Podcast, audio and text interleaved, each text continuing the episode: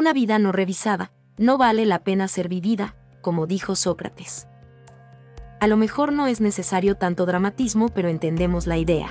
Vivir implica pensar, reflexionar, analizar, cuestionar, enfrentar argumentos y compartir. Motivados por la búsqueda incesante del sentido de la vida. Jorge y Alan, uno coach y otro psicoterapeuta, uno estoico y otro existencialista, tendrán una conversación que puede resultar ser una más, o no, de esas habladas filosóficas. ¿Te unís?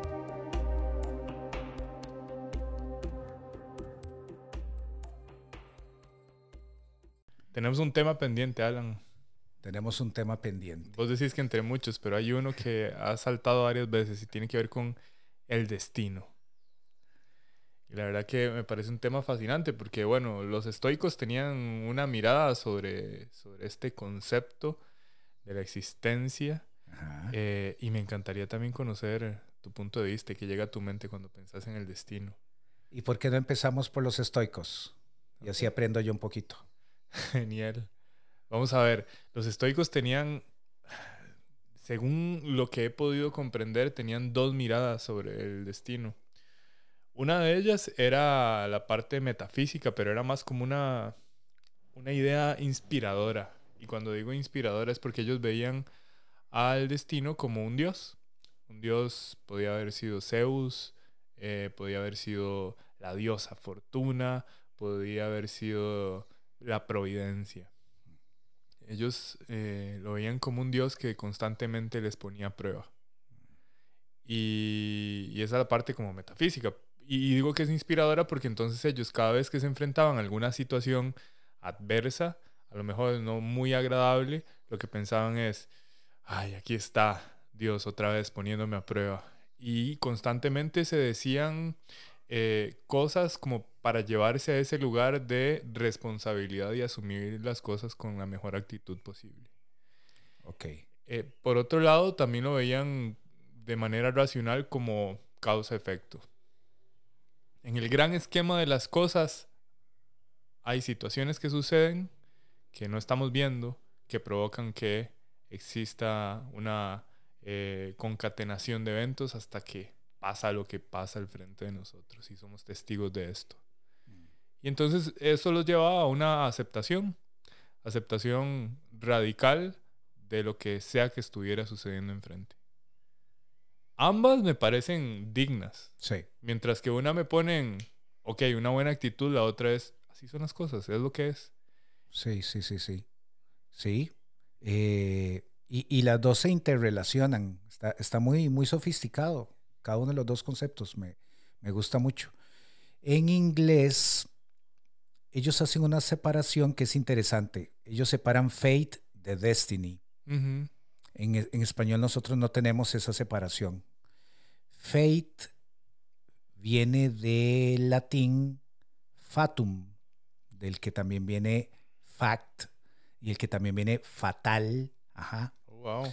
Eh, fate en inglés es lo que dicho en un sentido coloquial, Jorge, es para vos y va a suceder, pase, o sea, querrás lo que querrás evitar, va a suceder. Es inevitable. Sí, sí. De ahí, por eso, por eso aclaraba o mencionaba el concepto de fatalismo, ¿verdad? O sea, en realidad el fatalismo es aceptar no que las cosas van a salir mal, sino que van a salir las que van a salir. O sea, no podían salir otras, ¿ok? Pero está Destiny. Destiny tiene un, tono mucho más eh, celebrable. Mm. Y el Destiny, ahora sí, el Destiny tiene más que ver con lo que vos y yo hacemos para vivir, que es tratar de que la persona se vuelva un agente de lo que le va a suceder. O sea, el, digámoslo así, el Destiny va para adelante. El Fate de alguna forma es como una programación previa. Ajá.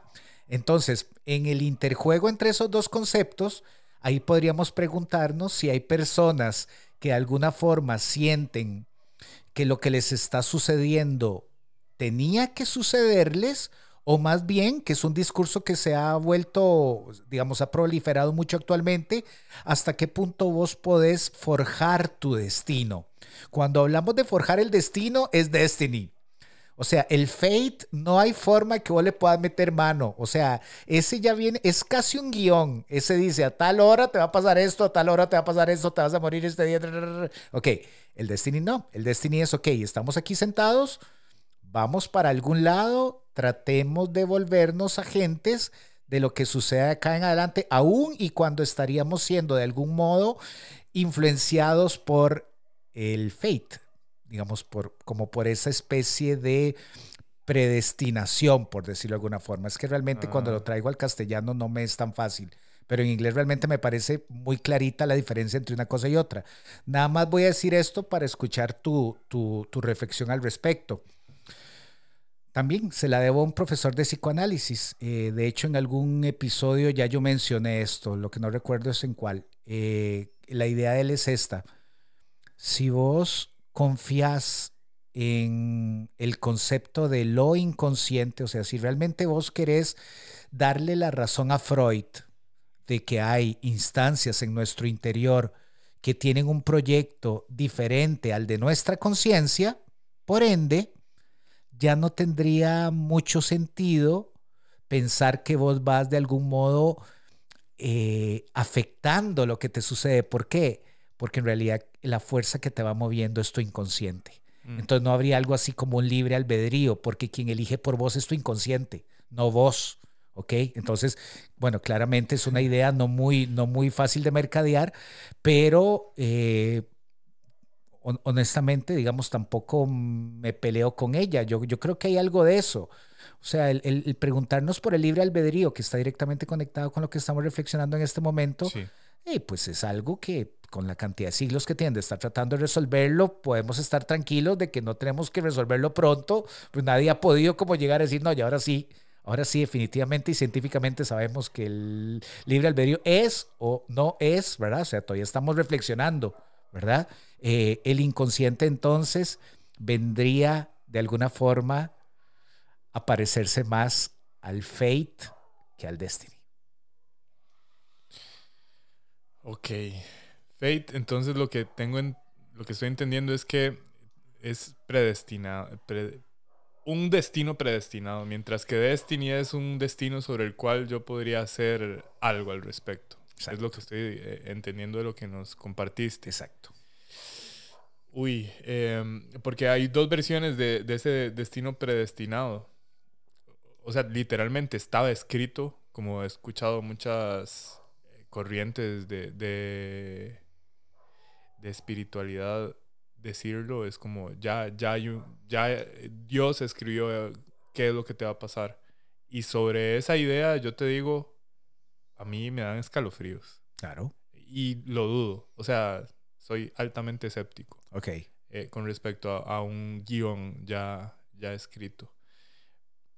Al mismo tiempo, no creo que exista el libre albedrío como también muchas corrientes podrían proponerlo porque tenemos carga genética. Claro. Y la carga genética no solamente implica nuestros, eh, nuestros ancestros directos, sino como humanos. O sea, ya como humanos tenemos ciertos mecanismos eh, naturales.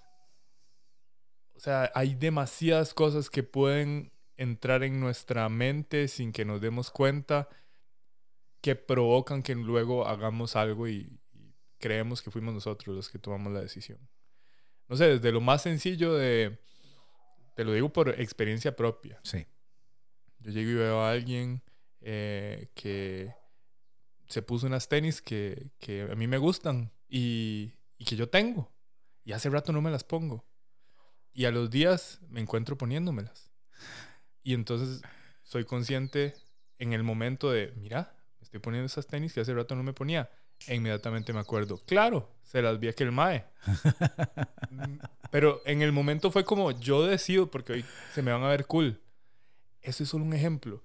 Entre muchos otros que me han pasado, es como desde hace unos años para acá he estado dándome cuenta de qué tan susceptible soy a lo que le presto atención. Y eso, ah, eso me genera, uno, eh, me, aterra y dos, me genera mucha responsabilidad. Por eso es que no tengo notificaciones en el teléfono, por eso es que tengo demasiado cuidado en el uso de redes sociales, en el tipo de conversaciones que tengo, porque sé que todo eso me va a influir para luego tomar una decisión. En un momento en que yo creo que soy yo el que está tomando la decisión, pero no, como vos decís, es algo en mi inconsciente. Entonces, ay, que, es fuerte. O sea, en este momento estoy sintiendo como un eh, alboroto en mi cabeza en esta, sobre estas dos ideas. No creo en un destino predestinado. Sí. No creo en el libre albedrío como se ha propuesto. Ok. Tenemos un espacio mínimo. O sea, un espacio muy, muy pequeño para tomar decisiones y forjar el destino, el destiny en inglés. Sí. Porque sí creo que hoy, en el momento presente, podemos hacer cosas para que algo suceda. Claro. O sea, si yo llego y me propongo una meta, me, propongo un objetivo y trabajo por él, voy a aumentar la probabilidad de llegar a él. El resultado no está en mi control. No. Eh, pero voy a aumentar la probabilidad de llegar a él.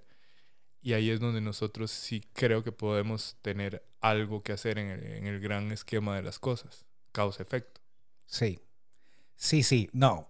O sea, quien no se sienta violentado ante una reflexión sobre el destino, una, una de dos, o, o, no entiende lo que está reflexionando o se está resistiendo a como pasarlo por su cuerpo, porque realmente es muy fuerte, realmente es, muy fuerte. Pensá en esto ahora que te estaba escuchando. Si yo aceptase que el destino es lo que en inglés se llama fate, eso con mucha facilidad me puede arrojar a un nihilismo. Exacto. ¿Verdad? O sea, si ya todo está escrito, si yo soy una especie de títere cósmico ahí, ¿verdad? que vale. le están jalando los cablecitos desde algún lado, ¿verdad?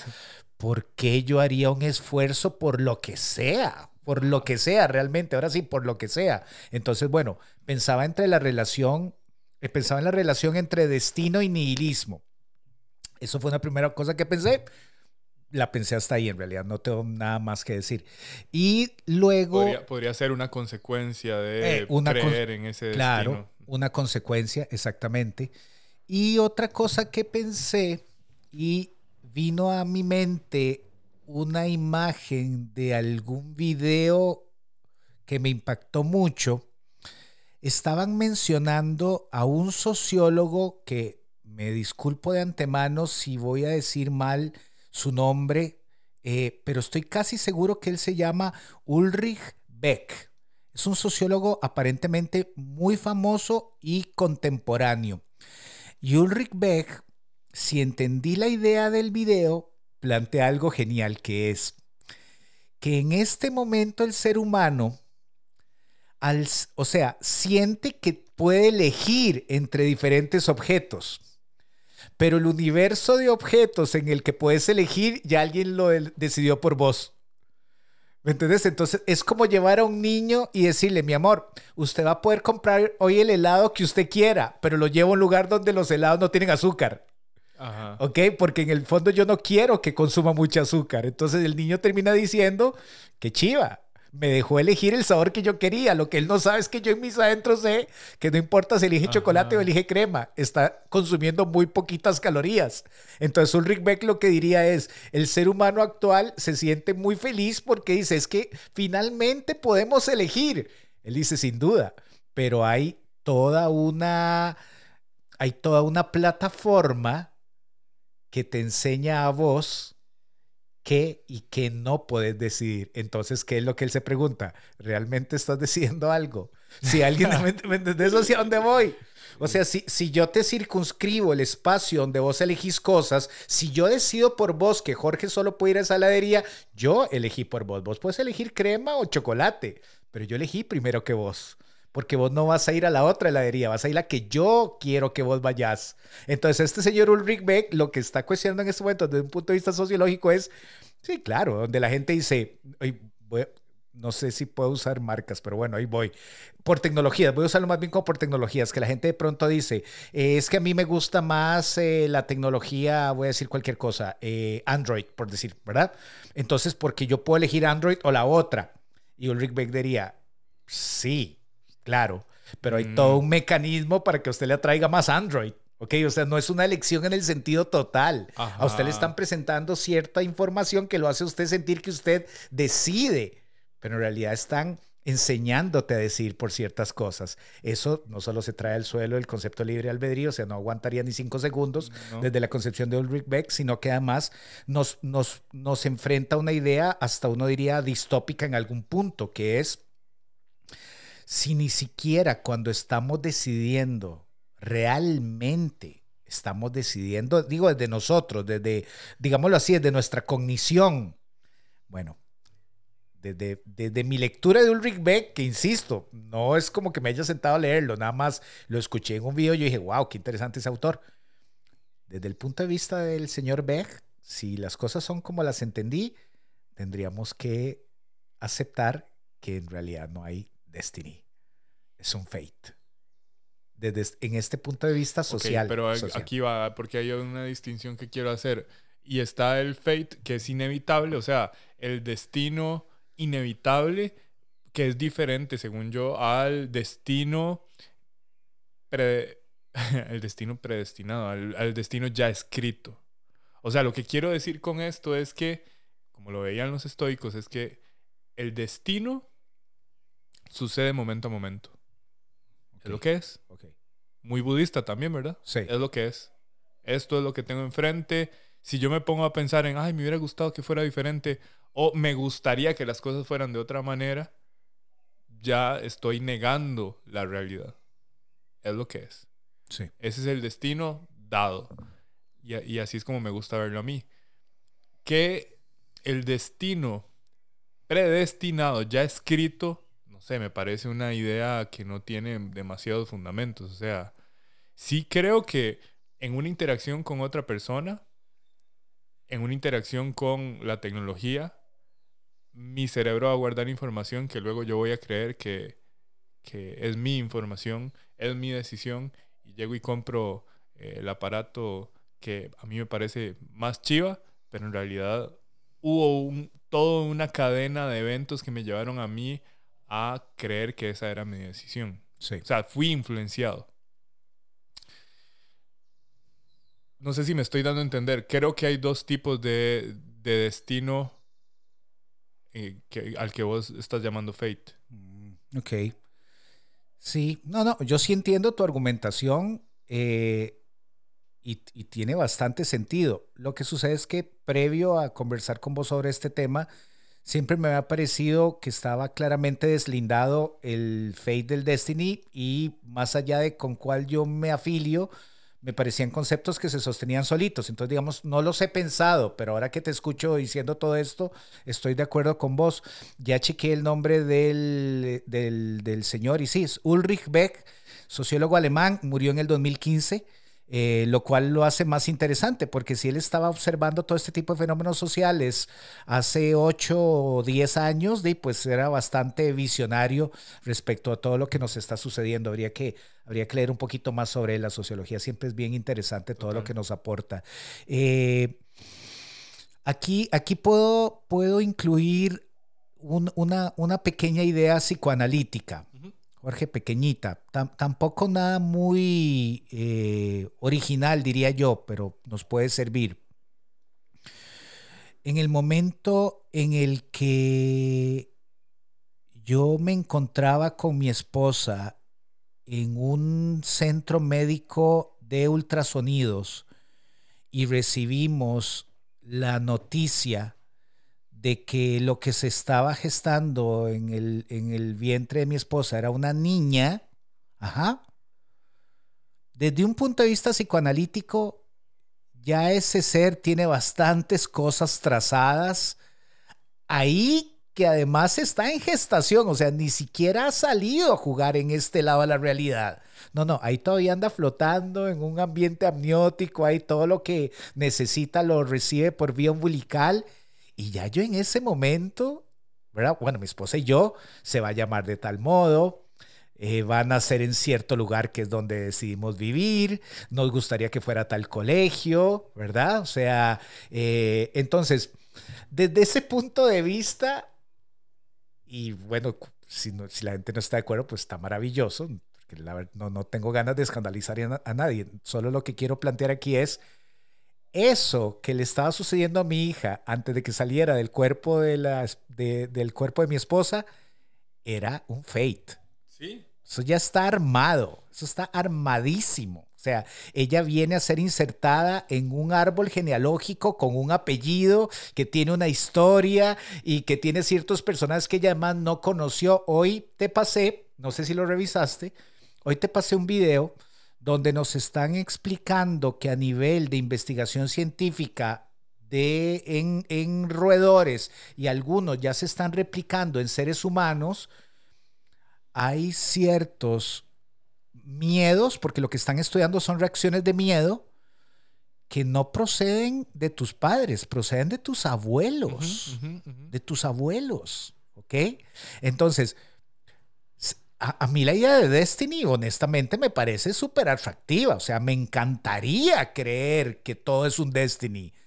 Pero donde uno escucha que yo podría estar reaccionando inconscientemente de acuerdo a vivencias de mis abuelos, o sea, es relativamente difícil sostener el concepto de que yo estoy como activamente moviéndome. Es que esa es la cosa, o sea, y, y, al mismo tiempo, o sea, es como, ah, eh,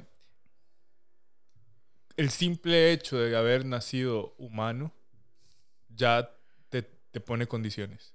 O sea, y si vos quisieras experimentar la libertad, tendrías que pensar en un escenario hipotético en donde estás aislado del mundo, caíste en una isla y no interactúas con nadie, pero entonces también ya el sentido del yo se ve totalmente distorsionado.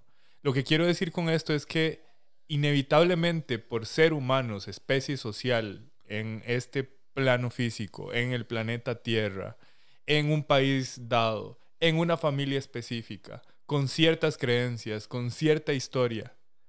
Todo eso te genera las condiciones del destino.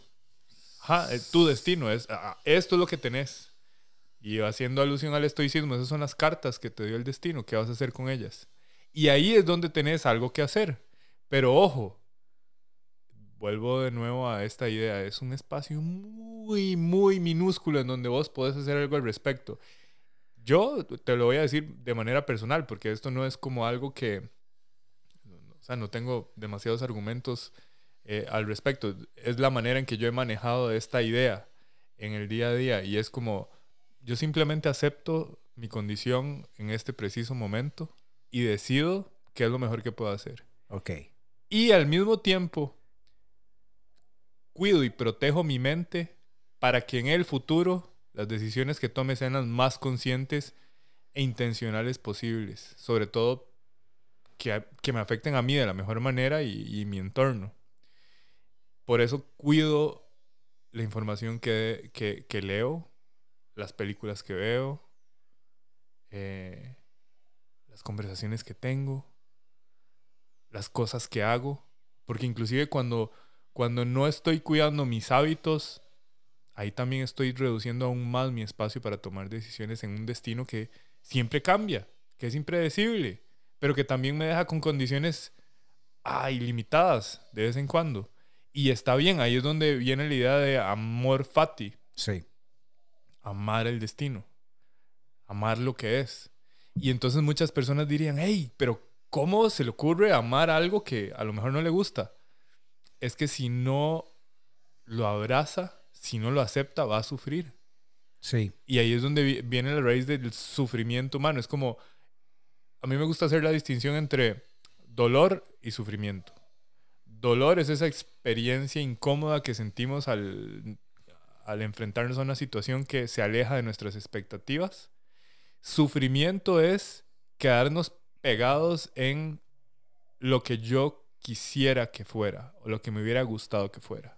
Como decía Epicteto, si esperamos que las cosas sean como nosotros queremos que, salgan, eh, bueno, ahí vamos a estar muy lejos de la paz. Sí, sí, sí. Eh, se, se, me ocurren dos cosas escuchándote. La primera es que con tu alegoría de las cartas que se te ofrecieron para jugar este juego, diría que desde un punto de vista más freudiano, la gran mayoría de cartas del mazo ni siquiera las conoces. Entonces vos estás tratando de llegar a buen puerto con una cantidad de, cartas muy pequeñita. A gallo tapado. Eso, está buenísimo ese concepto. A gallo tapado está genial. El inconsciente es un gallo tapado, tal, cual. Es, eh, eh, me quedé pensando en eso. Y en segundo lugar, ahora que hacías la distinción entre... yo estoy de acuerdo con eso. O sea, que, que yo hable de las cartas no quiere decir que las conozco. Ahí están y algunas las veo. Exacto, exacto. Eh, y algunas nunca, o quizás te va a ser, para no sonar tan fatalista, algunas no te va a ser tan fácil reconocerlas, o sea, no, no, no, no están tan a la vista para poder asumirlas, porque ahora que hablabas de amor fati, quizás el término amor en esa expresión es la que induce equívocos, ¿verdad? Porque en realidad me parece que habría sido más eh, acertado hablar como de, como de un aceptar el destino, no amarlo. Yo sí entiendo el concepto, yo sí entiendo el concepto y trato de ponerlo en práctica. No me sale muy bien, pero digamos, yo sigo practicando. Eh, pero sí, cuando me hablan de aceptar el destino, aun y cuando creo que hay una parte en nuestro interior que no va a aceptarlo, ¿verdad? Que va a decir, no, es que realmente no, no me gusta. No, me gusta, no me parece justo lo que está sucediendo. Bueno, tendríamos que tratar de que esa otra parte, diríamos, más racional trate de imponerse. Lo que iba a decir ahora que hablabas, que estabas separando de dolor y de sufrimiento. Hay, hay, un, hay un texto, hay un texto de Freud, es un texto, yo creo, sí, creo que podría ser mi texto favorito de Freud. De todos los que he leído, aclaro, yo no he leído la obra completa de Freud, no conozco a nadie que haya leído la obra completa de Freud. O sea, la cantidad de cosas que Freud escribió, yo no, no, sé, no sé cuántos años tendría uno que sentarse solo a leerlo a él para por lo menos recorrerlo una vez. Entonces, aclaro que yo no he hecho un recorrido total de su obra. Pero de lo que me ha tocado leer por cuestiones académicas y por cuestiones de interés propio, mi texto favorito de él fue escrito en 1929. Ese texto está muy marcado, según los historiadores, por el hecho de que el nacionalsocialismo, lo que a la postre se va a terminar convirtiendo en el movimiento nazi, ya está, ya está causando cierto grado de como ruido social en esa parte del mundo y ya se empiezan a ver así muy desperdigadamente como ciertas señales de odio racial hacia el judaísmo. Todavía no está tan, tan instalado como cuando ya llega Hitler al poder y todo, pero entonces Freud, al ser parte de la comunidad judía, él empieza a observar que hay algo que se está gestando ahí y que no parece que va a tener un, un, un final feliz, ¿verdad? Pero insisto, es el 29, ahí todavía falta bastante para que inicie la, Segunda Guerra Mundial. Bueno, él escribe El malestar en la cultura. Mm. Y este es un texto muy interesante porque es un texto, diríamos, más sociológico. No es un texto tan psíquico, aunque por supuesto que él hace referencias. Y la idea de él, la razón por la que a mí ese libro me impactó tanto la primera vez que lo leí y porque de alguna forma sigue siendo una especie de brújula no tanto clínica, sino para tratar de comprender la realidad, es que Freud lo que te asegura es que dentro de este ecosistema llamado la cultura, en nuestro caso la cultura costarricense, ya la cultura misma genera montos particulares de sufrimiento. O sea, la cultura te, te propone dejar de sufrir, pero te hace sufrir. Entonces hay como una contradicción interna, ¿verdad? Entonces, ¿qué sucede con la cultura? ¿Cuál es este movimiento tramposo que la cultura hace? Que te enferma y te sana. O sea, todo queda como dentro del mismo sistema. Entonces, logra generar en vos cierto nivel, y de ahí el, el título del libro, genera un monto de malestar que la misma cultura te propone que te va a ayudar a sobrepasar. ¿Ok? Si vos escuchás esa idea, y bueno, Freud era, digamos, no era un optimista, ¿verdad? Si Freud no se escuchase teniendo esta conversación, él diría, no, no hay mucho destiny de por medio. O sea, ya, ya estás en un sistema que el sistema no te quiere bien. O sea, te quiere enfermo, te quiere neurótico, te quiere ansioso, te quiere asustado, te quiere insomne, te quiere obeso, te quiere, O sea, el sistema está diseñado para que usted esté mal. ¿Por qué? Porque el mismo sistema luego va a venir a decir, ah, pero yo le puedo ayudar a usted. Claro. Y entonces ahí, ahí, ahí, usando expresiones de nuestro país, negocio redondo. Claro. ¿Ok? Entonces ve que es, es, realmente difícil sostener un concepto como el de Destiny, al menos desde ese momento en la obra de Freud, porque Freud más bien lo que diría es, no, en realidad es bastante como el fate lo que... Pero eso suena mucho como a la, la a Matrix. Es como el sistema te quiere ahí metido, dormido. Y al mismo tiempo hay algunos que pueden romper ciertos patrones. O sea, vamos a ver. Es cierto que estamos influenciados, eh, hablemos a, menor escala, por nuestros ancestros, como lo que proponías ahora con este experimento de, las, de los ratones. Eh, nada nuevo, sinceramente. No, o sea, ahora es una confirmación. Es una confirmación que inclusive en sistemas familiares se sabe que, bueno, ellos dicen, su teoría es que viene de ah, siglos, ah, eh, decenas. Sí de, años, o sea, muchas generaciones atrás. Que es lo mismo, perdón Jorge, y hablo de mi desconocimiento, pero es algo que me han mencionado en muchas ocasiones. Creo, escuchando tu explicación, que es algo muy similar a la teoría de las constelaciones familiares. Sí, sí, sí. ¿Verdad? El sistema familiar luego lleva a las constelaciones y ah, sí, tiene que ver con cosas más okay. Eh, eh, de energías y todo eso. Metafísicas. Metafísicas, exacto.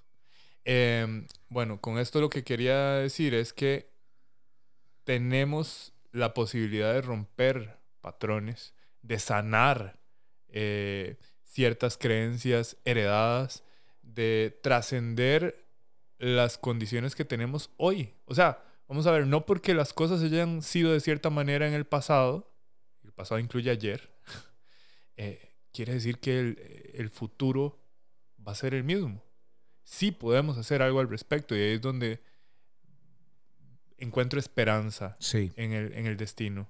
Eh, y sé que hay muy poco que podemos controlar, pero las decisiones que tomemos, eh, la ayuda que busquemos, las reflexiones que hagamos, inclusive la introspección nos ayuda a ir saliendo de ese, de ese sistema, de esa sociedad eh, de la que habló Freud en Malestar de la Cultura, saliéndonos de, de, la Matrix eh, y despertando. Em, como te digo, el destino para mí son condiciones dadas que yo puedo trascender, si lo pudiera sobresimplificar. Y al mismo tiempo que lo puedo trascender, no es como que va a ser fácil. Porque ah, como lo propusimos ahora, hay demasiadas cosas que no estamos viendo. Mm. Estamos jugando un juego a gallo tapado Ciertas reglas las podemos eh, comprender e inclusive construir, pero hay algunas cosas que se alejan de, nuestra, de nuestro poder, de nuestra conciencia. No, no, las estamos viendo, simplemente no las estamos viendo. ¿Qué pasaría si, por ejemplo, eh, mañana me detectan una enfermedad? Una enfermedad terminal. Sí. O una enfermedad simplemente que este, no tenga cura. Eso es lo que me está presentando el destino. ¿Y qué puedo hacer al respecto? Y ahí es donde viene, creo que el poder de, de, esta idea amor fati. Porque aceptar, es cierto, es, al final de cuentas es, es una aceptación radical, pero es que yo siento semánticamente que amor es más proactivo.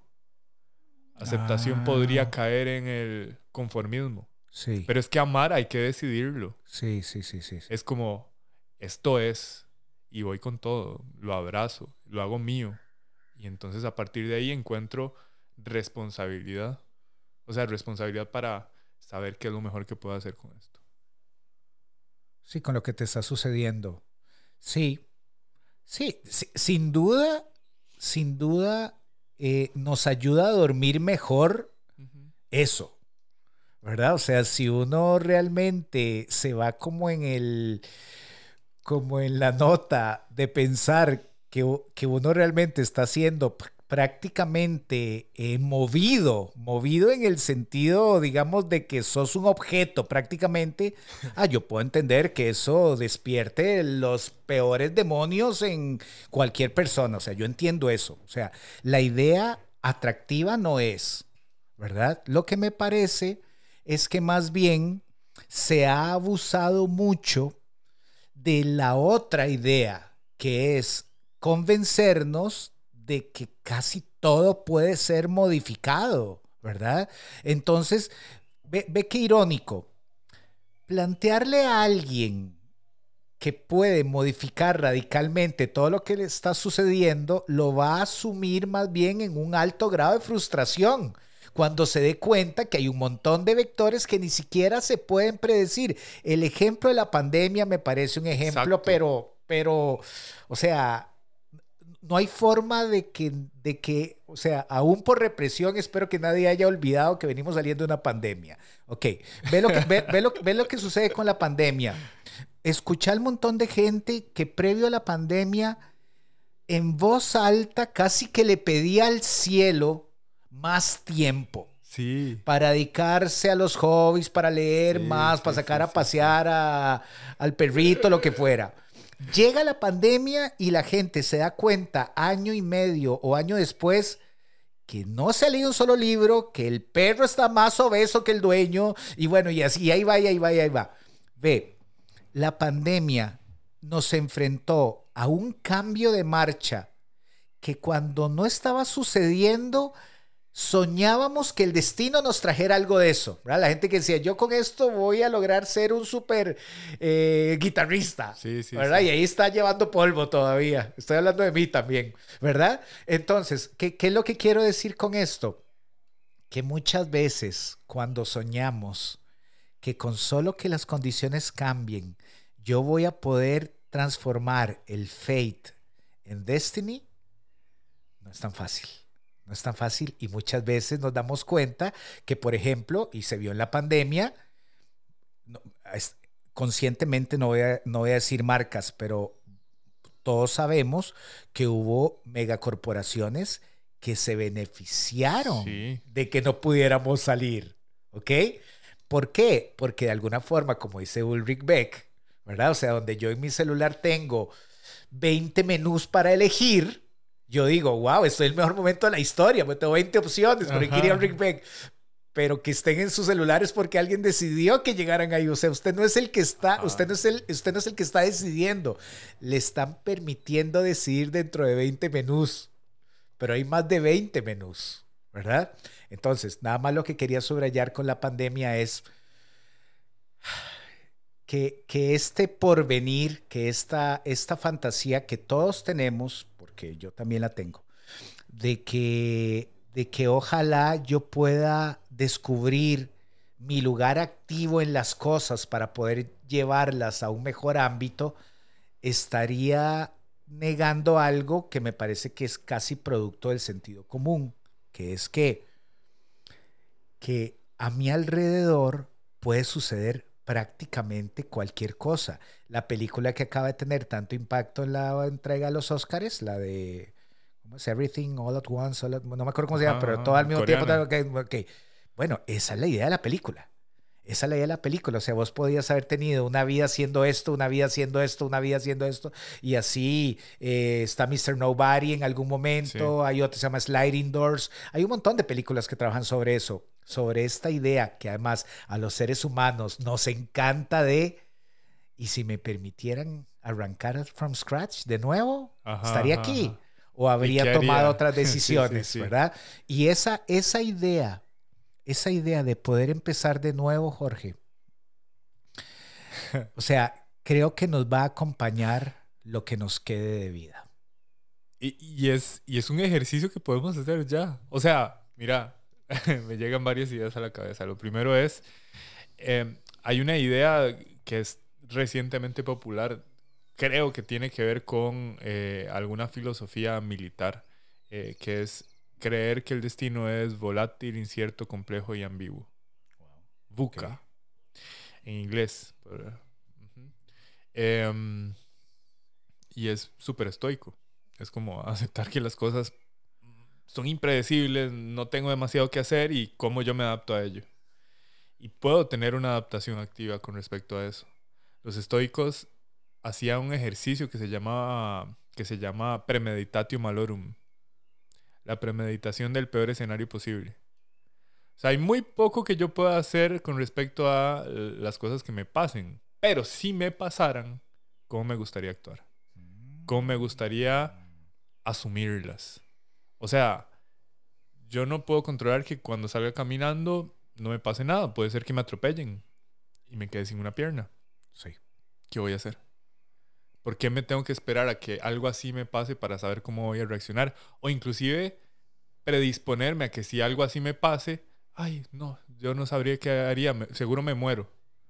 Porque ya estás condicionando también el destino. O sea, lo puedes condicionar de una manera que te sirva o que no te sirva. Sí. Los, los estoicos eran muy proactivos en eso. Entonces, previsualizaban los peores escenarios posibles, quedarse eh, sin trabajo, quedarse sin casa, quedarse exiliado en ese tiempo, eh, ser condenado a la muerte, ajá, todo eso para llegar y tomar la decisión y qué voy a hacer al respecto, cómo me gustaría actuar.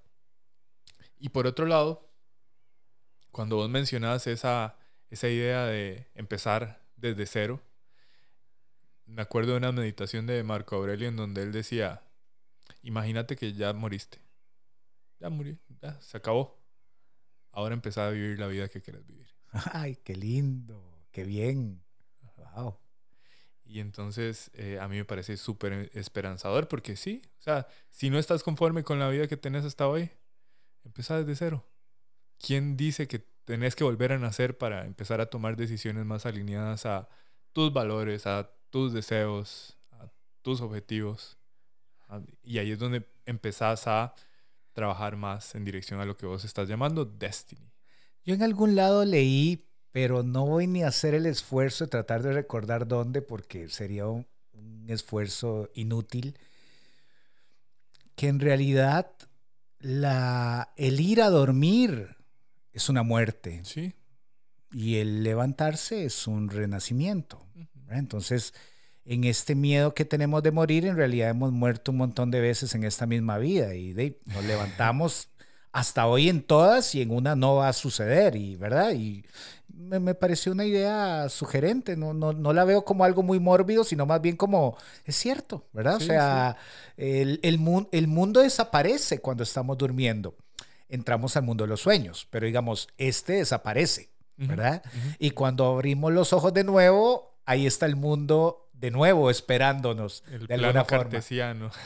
Voy, a decir nada más dos cosas, eh, porque tengo muchas ganas de decirlas. Sobre todo las primeras. La segunda es, más controversial. La primera es porque a mí esa idea me encanta y de que yo la descubrí, aunque toda la gente a mi alrededor me dice, usted no debería andar diciendo esas cosas, a mí me parece muy interesante. Vamos con todo. El concepto es es un concepto de la psicología norteamericana.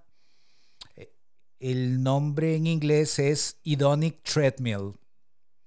Ah. Ajá. Es el, el, ¿cómo se llama esto? El, ay, la ruedita del hámster, la versión hedónica de la ruedita del hámster. Te metes ahí y no salís de... Sí, sí, sí. Lo, lo que yo extraje de lo porque es curioso, porque ese concepto yo me puse a buscarlo y en realidad surge en un paper, surge en un artículo, o sea, no es un libro. Ahora hay muchos libros escritos al respecto, pero digamos, cuando el autor, que me da mucha pena, no recuerdo su apellido, lo menciona por primera vez, eh, no causó como mucho boom. Después alguien dijo, no, pero ese tipo está diciendo algo interesante, póngale atención. Pues el concepto básicamente es este, Jorge. Y sé que no va a tener muchos adeptos el concepto. Yo he hecho la práctica de compartirlo con la gente a mi alrededor y todo el mundo dice espantoso. Pero bueno, ahí va. Este es el, eh, vamos a ver, dijiste dos. Uno era el que es- quería todo y esto el es el otro primero, Es controversial. El- segundo es más- controversial. El segundo es más controversial porque además es algo que se me ocurrió a mí. Eh, y no puedo sostenerlo de ningún lado, nada más es una ocurrencia. Nada más lo, lo que te quiero decir es esto. Según la teoría del Hedonic Treadmill, Jorge Chaverri tiene una especie de propensión, una predestinación hacia sus estados emocionales. ¿Qué quiere decir eso? Que Jorge, en una escala de 1 a 10 de felicidad, él más o menos siempre va a andar como en un 6. Y cuando le pasen cosas muy interesantes, va a subir a 7 o a 8, pero va a volver a 6. Y así al revés. Hay gente que su, que su, digamos que su estado emocional más bien es muy bajo. Es muy como hacia la tristeza, como hacia, como hacia, el- como hacia la melancolía. Entonces, aún si le pasan las cosas más interesantes, no sube mucho, o sea, como que vuelve a su estado natural. Entonces ellos le llaman a eso un, ema- un emotional baseline. O sea, siempre vas a andar más o menos sintiéndote igual, te pase lo que te pase. ¿Ok? Esa es una, a mí me encanta y realmente me explica un montón de cosas. Y, y es, y, o sea, y, y me parece súper intuitivo. O sea, eso explica muchas cosas, ¿Verdad? definitivamente. Luego lo podemos desarrollar más. Y lo que voy a decir, porque ya no estamos quedando sin tiempo, es que yo hace algunos años caí en cuenta de que la vida no existe. ¿Qué quiero decir con esto? Que cuando la gente dice, es que la vida, no, no, no, no, no, ¿cuál vida? ¿De qué está hablando? O sea, ¿qué, qué, quién es la vida? ¿Qué es la vida? O sea, ¿por qué la vida quiere usted hacer esas cosas? O sea, la vida no existe. Ajá, ajá, ajá. O sea, la vida no es un ser, la vida no es un sujeto. La gente suele muchas veces achacarle sus penurias a la vida. ¿Verdad? Bueno, hay una canción también, gracias a la vida, ¿verdad? Que, que bueno, ¿verdad? Entonces, al punto que quiero llegar es, yo me desembaracé del concepto de la vida. O sea, yo no creo que la vida exista. O sea, pasan cosas, pero no es la vida. O sea, básicamente no. La mirada que le daban los estoicos a, a personificar el destino. O sea, personificar la vida es absurdo. Para no decir absurdo, porque creo que mucha gente se podría ofender conmigo, Ah. no está incluido dentro de mi patrón. O sea, yo, yo no ando buscando qué con la vida en mi vida. Y es- a mí me parece súper, porque no, no personalizas. ¿Qué pasa cuando alguien personifica el destino de la vida de una mala manera? Porque, ojo, los estoicos lo hacían y era como, ok, bueno, de- Dios como un entrenador me está poniendo enfrente de un oponente joven y fuerte. ¿Para qué? Para convertirme en material de clase olímpica. Eso decía Picteto. Entonces era como, ok, esto me empodera. Pero hay personas que, como vos decís, dicen, "Ay, puta, es que la vida me, la tiene eso. contra mí Eso. ay, es que eh, el mundo está eh, conspirando en mi contra. Exacto. Ajá, está personalizando. Sí. Y eso en, en la teoría de Martin Seligman de psicología positiva, Sí. Eh, decía es uno de los pilares para eh, caer en un estado de desesperanza aprendida, un estado de víctima, que es personalizar. eh, eh, la otra es no, no creer en la impermanencia, sino más bien esto es permanente, no hay otra cosa más, y que sea penetrante. Personal, eh, permanente y penetrante. Esas son las tres características de una persona que es- está lejos de la resiliencia. Ah, ok. Entonces me parece una muy buena idea hacer este llamado de que la vida en realidad no existe. ¿Cuál vida? ¿Cuál vida? ¿Cuál Yo vida? simplemente, ¿cuál- ¿de, qué- de quién está hablando? ¿Cuál es la vida? ¿Dónde está? Vamos a hablar Ajá. con ella un rato, a ver por qué, por qué te trata tan mal. Sí, sí, ¿Verdad? sí. O sea, no, no, Total. la vida Es- no existe. Es solo una ilusión. Pues bueno, vamos a ver si dejamos más dudas que cualquier otra cosa con este tema y esa es mi esperanza. Y, y sí, y muy probablemente sea el destino de nuestro programa de aquí en adelante.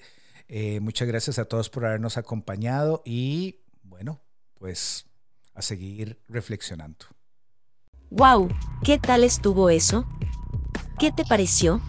Recordá que el conocimiento solo es útil si se comparte. Llevamos años recibiendo ideas gigantes, de mentes grandiosas. Hoy, Alan y Jorge intentaron transmitir un poquito de eso y esperamos que sobre todo te haya encendido la chispa por la búsqueda de la sabiduría. Aquí continuaremos resolviendo este y muchos temas más. Hasta la próxima.